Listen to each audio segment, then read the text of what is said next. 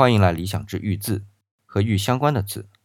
离上一期节目又有一段时间了啊，今天呢，我们继续玉字这个系列。上期节目预告啊，这期我们要开始聊浊这个字。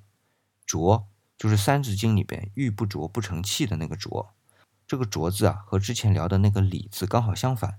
礼呢，是今天用到的都是它的引申义，而浊今天用到的基本上都是它的本意。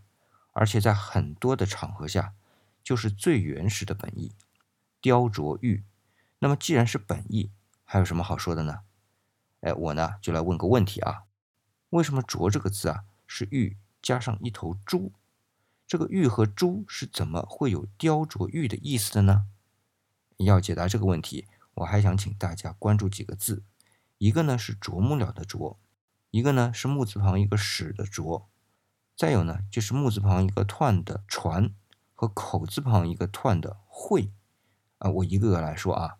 先看啄木鸟的啄，发音和斜玉旁的啄一样啊，而且动作也很像。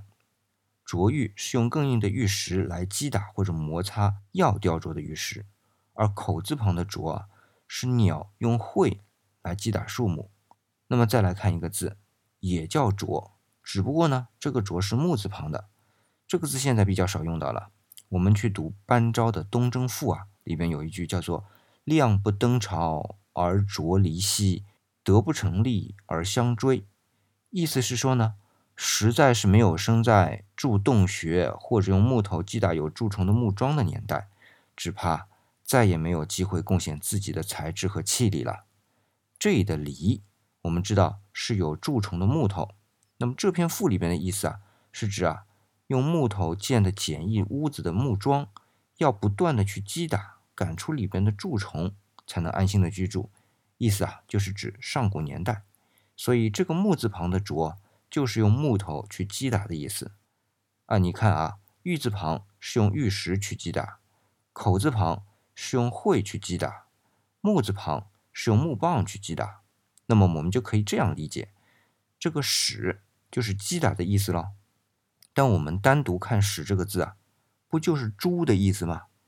哎，其实啊，这个文字在演变的过程当中，这几个字的右边因为某种原因，将原来的“团”简化为“史”。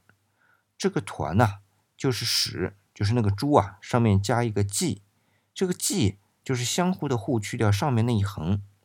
这个“记”字本身的意思呢，就是指头的意思，它加在“史”上面啊。很自然就能想到是猪头，那么这个团现在也很少用，相对能看到比较多的啊，就是去看《易经》里边出现的叫彖辞，就是一个卦象总结的之词啊，这也是它的引申义。其实呢，这个彖的最原始的本意啊，就是指猪的吻部，用大白话说就是猪鼻子了，猪最突出的那个部位。我们前面说到啊，能够解释这个字的有传和会。传就是木字旁加上彖啊，就是指房屋的屋顶的木条突出的那一部分。而喙呢，就比如说鸟的喙啊，就是鸟的嘴巴呗，也就是鸟类最突出的部位。而且大家注意到没有啊？这个突出部位啊，都是坚硬的突出，而不是什么房屋的装饰物啦，或者昆虫的触角啦等等这些软的物件。那么再退回来说，今天要说的斜玉旁的琢啊，就能理解这个玉的雕琢。要用更硬的玉石，而且啊，要用这块玉石的突出部分来加工的动作，称为琢。好了，这个琢字呢，我也就聊这么多。那么接下来我要聊的，就是用琢这个动作做出来的器件，也就是玉器。那在上古啊，玉器大多数是用来装饰的。比如说，我们知道啊，妇好墓就出土了大量的玉器。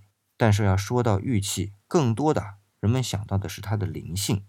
甚至啊，它就是人与上天或者神明沟通的桥梁。那么这种玉器呢，我们通常啊就称之为礼器。那么从下期节目开始啊，我们的玉字系列就来聊聊这个用玉制作的礼器。